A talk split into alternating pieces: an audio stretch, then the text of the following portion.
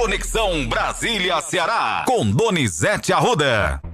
O presidente Lula passou por uma cirurgia para retirar uma lesão que se formou na corda vocal esquerda, mas já recebeu alta. A gente começa falando sobre isso hoje, Donizete. Matheus, e gerou muita preocupação, muitos boatos. Ele se operou no Ciro Libanês, mas não ficou muito tempo, não. Diz que tá bem, já falou. Tem que falar menos, Matheus. Agora, os boatos que geraram é que o presidente iria morrer Geraldo Alckmin ia assumir a candidatura. O clima tá tão doido, Matheus. Tá doido. Tem aquela história do doido, tá todo mundo doido aí, Matheus? Contar a última doido, que aconteceu. Doido, tô doido, tô doido, tô doido, tô doido. Matheus, é, militantes bolsonaristas fizeram um círculo em Porto Alegre, ligaram a luz de seus celulares, botaram na cabeça e ficaram chamando a presença dos extraterrestres de ajuda de general. Você viu o vídeo que viralizou, Matheus? Vi o vídeo, Donizete. O que é que tá é acontecendo? É inacreditável, gente. Você, se eu, se eu não tivesse visto o vídeo, eu até fui pesquisar se a história, o vídeo era montado, mas não é. É verdadeiro e viralizou a imagem. É uma coisa inacreditável, gente inacreditável. Sinceramente, é inacreditável o que nós estamos passando e, vendo. Olha, Matheus, a gente falou aí do presidente Lula eleito. O presidente, ainda é presidente até o dia 31 de dezembro deste ano, ele é presidente. Jair Bolsonaro tem ligado todos os dias para o presidente nacional do PL, Valdemar Costa Neto ele não aceita a derrota querendo anular, querendo que Valdemar entre na justiça e querendo anular as eleições. Ao anular as eleições para presidente, vão ser anuladas todas as eleições de governadores no primeiro turno, tem que ter de novo, e todas as eleições de deputados federais e de senadores eleitos. Quer dizer, o Valdemar resiste a entrar na justiça, porque aí ele perderia todos os deputados federais. Mas ele resiste. Mas o presidente Jair Bolsonaro pressiona para anular. E ele está vendo como é que apoia essas manifestações. Só que as manifestações, você viu a matéria até que eu lhe mandei aí, Matheus? Elas parecem coisa de terrorismo. Tá no Globo, você viu aí, Matheus? Vi Vê sim. o trechinho pra gente ver aí, Matheus. Vamos lá. A manchete diz o seguinte: atos antidemocráticos se valem de métodos terroristas, diz PRF. Um trecho da matéria diz assim: a Polícia Rodoviária Federal identificou um aumento do teor de violência dos protestos antidemocráticos de bolsonaristas que se recusam a aceitar o resultado das eleições. Nos últimos dias, cresceu o número de casos nos atos golpistas em que manifestantes causaram destruição e incendiaram veículos, Donizete. É algo inacreditável, né, Matheus? É lamentável, né? É lamentável que chegue a esse nível a situação, Donizete. Felizmente. Matheus, olha, é... nós aí também temos que o seguinte: a manchete do Globo hoje. O Senado negocia com o PT redução de licença para gastos. É... Dá uma lidazinha na matéria, Matheus. Vamos lá, Donizete. Lê essa manchete que é muito importante, inclusive tem senador cearense envolvido nessa questão, a manchete diz assim: ó, o Senado negocia com o PT a redução de licença para gastos. Os senadores do PSDB Tasso Gereissati e Alessandro Vieira apresentaram ontem, antes mesmo do início da tramitação da PEC da transição, alternativas com menor impacto fiscal sobre o orçamento de 2023. O primeiro propôs aumentar o teto de gastos em 80 bilhões de reais e o segundo sugere deixar em 70 bilhões fora da regra. A gente tem um trecho, inclusive, do senador Tasso explicando como é que isso vai funcionar. Você quer ouvir? Quero sim, Matheus. Vamos ouvir. É importante a gente ouvir com a proposta do Tasso. Tasso tendo protagonismo às vésperas de deixar o Senado Federal acabar seu mandato o mandato dele vai até o dia 31 de janeiro. Mas, como o Senado deixa de funcionar dia 18 deste ano, então vamos ouvir sim o Tarso falando sobre essa proposta que garante o Bolsa Família. É um recuo do Tasso, porque ele era contra. É um recurso. Ele chama de PEC da sustentabilidade. É a PEC da transição. Vamos ouvir, Matheus. Com o objetivo de acalmar o mercado e satisfazer o governo, a nossa assessoria, junto com outros economistas, imaginaram o seguinte: que fosse estabelecido um, um, um número de 80 bilhões que seria a mais elevado do teto de gastos hoje, não acaba o teto de gastos.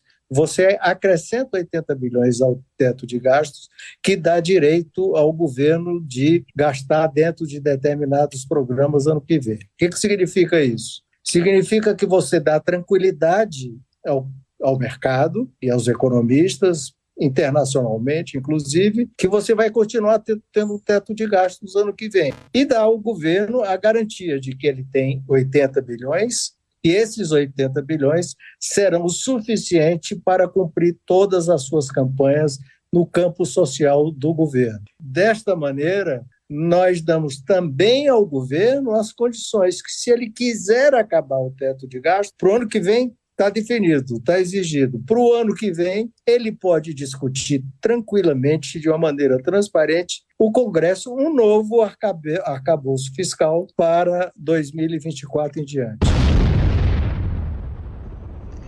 Aí é bem longe do dinheiro que precisava, né? Que era 176 milho bilhões para pagar o Bolsa Família, cada 600 mais 150 por cada filho até seis anos, para arranjar dinheiro para o farmácia popular, para a saúde. Quer dizer, mas pelo menos já está mais concreto o projeto de garantir o Bolsa Família. O presidente da Câmara, Arthur Lira, disse que o prazo é muito curto, Matheus. Hoje é dia 23, não é isso, Matheus? Hoje é 22. 22, estou ficando doido, dando um dia mais. Então você tem oito dias para dezembro, para terminar novembro, mais 18, ou seja, 26 dias para essa matéria tramitar rapidamente na Câmara, no Senado e virar lei. Você viu como o prazo é curto, Matheus? Sem dúvidas, Donizete, muito curto. Inclusive, também nesse mesmo discurso, ele falando a respeito da PEC da transição, o Arthur Lira voltou a defender que o Congresso continue com o poder sobre o orçamento. A gente separou até um trecho sobre orçamento isso. Orçamento secreto. Exatamente, orçamento secreto, exatamente. Vamos ouvir, porque ele, ele disse que não abre mão de ter um orçamento secreto, não. E aí o governo hoje ser ministro não vale a pena de nada, porque não tem dinheiro, então é difícil. Vamos ouvir o Arthur Lira falando sobre isso. Você ter sozinho que decidir se esse recurso vai para Coité do Nó, em Alagoas, ou vai para Lagoa Grande, na Paraíba, e eu conheço muito o interior do Nordeste, porque andava muito fazendo vaquejada a minha vida toda, mas o ministro não tem essa sensibilidade. Essa escolha ela é aleatória ela é pela pressão do parlamentar, que muitas vezes tinha que ficar cinco, seis horas na antessala de um ministro com uma pasta debaixo do braço e os pedidos para dizer: o meu município precisa de um saneamento, precisa de uma estrada, precisa de uma casa, precisa de uma água, precisa de uma escola, de uma creche. E essa democratização que foi feita e deram a impressão de que esse orçamento era para privilegiar o governo de agora, quando não, qualquer governo quer o orçamento para si. Esse orçamento secreto é uma, é uma coisa tão ruim para o país, porque não tem dinheiro atualmente para recuperar as estradas. As estradas brasileiras estão todas esburacadas. O Ceará está provando isso, porque o ministro da Infraestrutura não tem dinheiro. Só tem dinheiro para tapar buraco se algum deputado botar. Tapar buraco da BR-116 no trecho Canidé a Fortaleza que a lá é 0,20. Não, não liberou dinheiro, não tem dinheiro. Gente, é uma invenção brasileira que é um retrocesso. Mas quem é que quer perder o dinheiro? O deputado tudo gordinho, tudo papudinho, com dinheiro de orçamento secreto. Tá certo não, esse orçamento secreto tem que acabar. Agora, quem é que vota para acabar?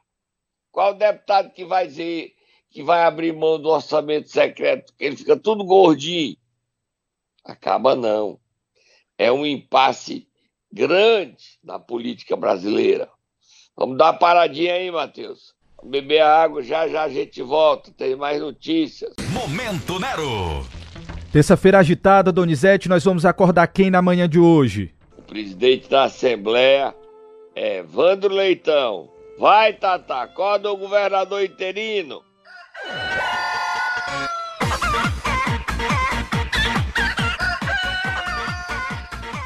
Tá bom, Tatazinho. Olha, a governadora Isolda Sela viajou para Londres. Ela foi convidada da Fundação Lema para participar do, do evento internacional Encontro de Lideranças Outros governadores, como o governador do Rio de Janeiro, Cláudio Castro, também foi convidado. E a presença de Isolda nesse evento internacional fortalece o seu nome para assumir o Ministério da Educação. Quem briga por esse cargo é Gabriel Chalita, indicado pelo Fernando Haddad para ser ministro. Mas o Lula, o Lula não está engolindo a opção Chalita.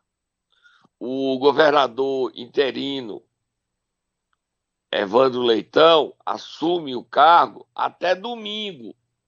E ele viajou ontem com o senador eleito Camilo Santana para Brasília. Mas antes dele ir para Brasília, ele participou de uma, da festa do Dia do Servidor na Assembleia. Falando de Assembleia, Matheus, o mandato Evandro, que termina dia 31 de janeiro, ele deve ser reconduzido à presidência por mais dois anos. E é impressionante a mudança de qualidade, a evolução que o Poder Legislativo do Ceará teve com o Evandro, com a colaboração de sua esposa Cristiane Leitão. Vamos ouvir o presidente, que na verdade não é presidente só da Assembleia, está como governador interino, Evandro Leitão, Matheus. Dizendo a minha satisfação, estamos aí iniciando a Semana do Servidor Público, iniciando um momento de valorização, de reconhecimento, sobretudo, por tudo que vocês fazem. Essa casa, esse poder não teria como nós implementarmos tudo aquilo que a gente pensa se não fossem vocês, se nós não tivéssemos braços, braços, se nós não tivéssemos as nossas pernas, se nós não tivéssemos aqueles que efetivamente executam tudo aquilo que a gente pensa.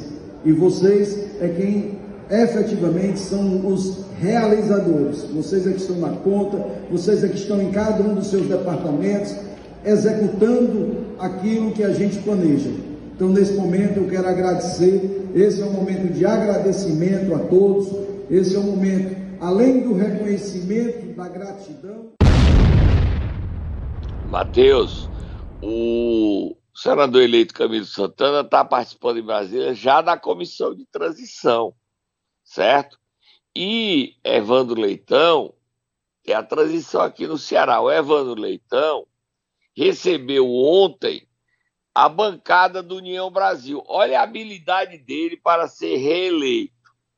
Ao lado do presidente regional do União Brasil, capitão Wagner, Evandro Leitão recepcionou quatro deputados estaduais eleitos: Sargento Reginauro, professor Oscar Rodrigues, Felipe Mota e o quarto, quem é o quarto? É o firmo Camussa de Maracanãú. Os quatro foram recebidos. O Evandro disse que é franco, é uma mesa diretora aberta. Ele é um presidente que recebe, que conversa, que dialoga. Ele não é presidente de um partido, ele não é presidente de um lado, ele é presidente do poder do povo cearense. Impressionou pelo jeito direto de não tergiversar, de não ser conversa mole, é direto, é assim, é assado, e a conversa foi produtiva. Hoje, nem adversário, nem quem queira a vaga tem. Ele é o candidato único, com o aval do governador eleito Elmano de Freitas e do senador Camilo Santana. A reeleição de Evandro hoje é pule de 10, né, Matheus? Pois é, Donizete. Agora a gente fala sobre a capa de hoje do Jornal do Cariri. e Anne será a segunda mulher a comandar a Câmara de Juazeiro, Donizete. Ela é candidata única. E o candidato que perde, o Darlan Lobo, presidente, ele tem que aceitar a derrota e se conter, porque ele está dando, fazendo discursos e ameaçando, dizer que vai denunciar os colegas, vai mostrar fatos, tipo assim, será que ele gravou conversa? Aí ele, ao fazer isso, se tiver gravado e colocar na rua, conversas com os colegas, ele perde o crédito, a confiança. E aí ele perdeu a eleição, a Iane é presidente dois anos, pode ficar quatro, mas o Darlan tem novos mandatos. Então ele tem que aceitar a derrota agora. Quem garante que daqui a dois anos ele não possa se reeleger vereador e disputar novamente a Câmara e ser eleito? Nada, né, Matheus? Nada garante. A política é muito dinâmica. O que é hoje não é amanhã. Agora, se ele concretiza essa ameaça, detona colegas, ele mesmo diz: Eu não vou cair sozinho. Já caiu, já perdeu a eleição. Hoje a Iane será eleita, é chapa única. Então eu não é, só vou confirmar a eleição dela é uma vitória dela, uma prova de capacidade dela. Ela é um fortalecimento do irmão dela, deputado eleito do Paredão, e confirmada essa eleição hoje à tarde, o Iane, Brena, ou Yuri do Paredão, um dos dois está qualificado, habilitado para ser candidato a prefeito de Juazeiro nas eleições de 2024. É uma vitória impressionante a conquistada pela Iane Brena na Câmara de Juazeiro. Ela derrotou o atual presidente Darlan Lobo, que era considerado imbatível. É a força das mulheres na política cearense. E não é só ela que vai ser presidente, não. A Socorrinho brasileiro também será presidente, só que na Câmara de outra importante cidade, Sobral. É, o, numa aliança inacreditável dentro da política de Sobral e da política cearense, unindo Cid Gomes e unindo o deputado federal Moses Rodrigues, o primeiro vice-presidente indicado ontem, vereador Mário Vitor, certo? O, o, o deputado Moses Rodrigues indicou ele seja, a política de Sobral está diferente, porque essa união, será que se mantém para as eleições de 24? Será que Cid e Moses lançam uma só chapa? O Cid já se comporta como se fosse não ele, mas o PDT sim, porque o André Figueiredo disse que o PDT não vai apoiar o Mano de Freitas. O problema é que o PDT que não apoia o Mano de Freitas só tem três deputados estaduais, dez apoiam. Quem não apoia é o Mano de Freitas, são os deputados Queiroz Filho, Antônio Henrique e Cláudio Pinho. Só que esses deputados vão fazer oposição, André Figueiredo, Ciro Gomes e Roberto Cláudio querem. E só que tem muita história. A prefeitura de Fortaleza, cujo prefeito é Zé Sarto, precisa de suporte do governo do Estado. Se o PDT fizer oposição, dificulta a administração Zé Sá. Tem muita coisa, Matheus, para ser definido com a posse de Eumano Freitas e como é que essa relação vai acontecer. O André e o PDT querem fazer oposição. Agora, a gente começou nesse assunto, foi a eleição hoje de Ana Breno. É porque a gente vai fazendo todas as leituras, todas as ramificações, parece um povo, os braços e as consequências da política cearense, né, Matheus? Sem dúvidas, Donizete. Agora eu queria lembrar você, porque eu já estou sendo cobrado aqui pelos nossos ouvintes com relação ao nosso dever de casa de ontem, que era falar hoje sobre o governo é humano, sobre como é que está essa transição. Me parece que já tem nome confirmado para a secretaria, né, que vai continuar então ali no governo pro, no ano de 2023. O que é que você traz de informações? Ontem ele também se reuniu com a Câmara de Dirigentes Logistas. Como é que está essa situação toda do governo Primeiro, Elmano? vamos ouvir o Elmano, ele, vamos ouvir o Elmano sobre... Ouvir ele, o que é que ele tem a dizer, depois a gente já confirma. Primeiro o secretário, que no caso é secretária, indicado por Elmano ontem, já saiu a primeira secretaria ocupada no governo Elmano. Vamos ouvi-lo primeiro. Nós temos conversado sobre o que podemos ajudar para a revitalização do centro, é uma pauta nossa, é uma pauta nossa é, como é que podemos agir na área do crédito. O Estado do Ceará teve um início de construção de uma Ceará Crédito que nós queremos alavancar maior, uma atenção é, a uma parceria que devemos realizar com o Banco do Nordeste. Então temos é, iniciativas importantes na área do transporte. Nós falamos de uma passagem gratuita da região metropolitana inteira, que vem e volta para Fortaleza. Isso pode também ter uma, uma ideia de que isso pode ser deslocado para o centro da cidade, trazendo mais pessoas para o centro de Fortaleza. Então temos construções a fazer, mas eu quero fazer isso dialogando com o setor, que eu acho que isso é muito importante.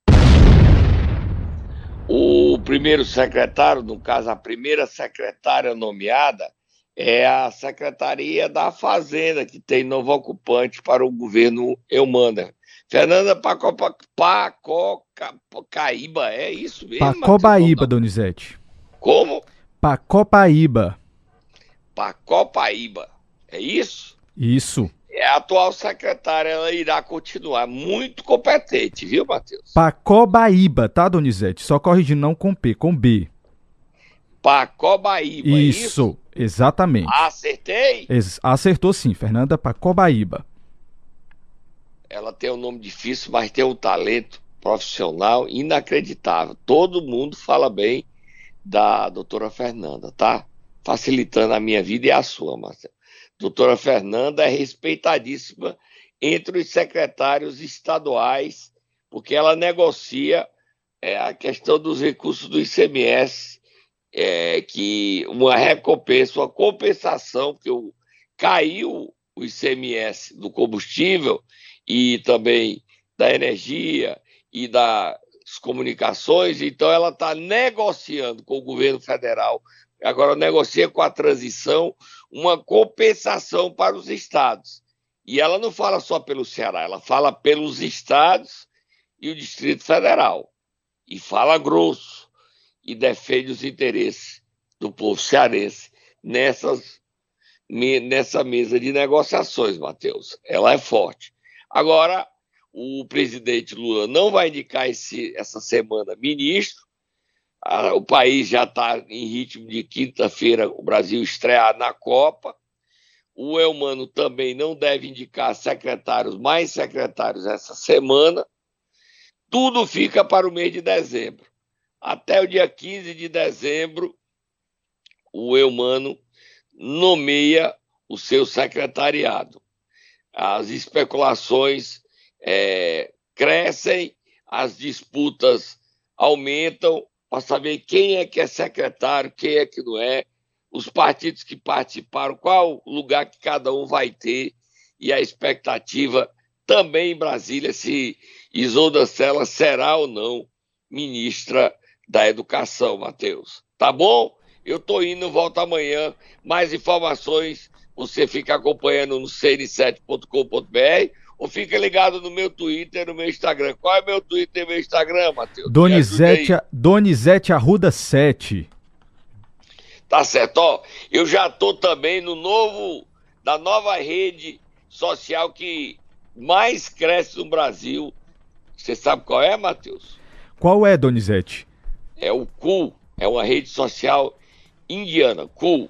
E antes de ir embora, Matheus, dá os parabéns aqui é, ao pastor Gessé Góes. Eu já vi suas redes sociais, está pregando em Portugal, onde a Canaã está abrindo uma, duas igrejas, Matheus. Estou indo embora.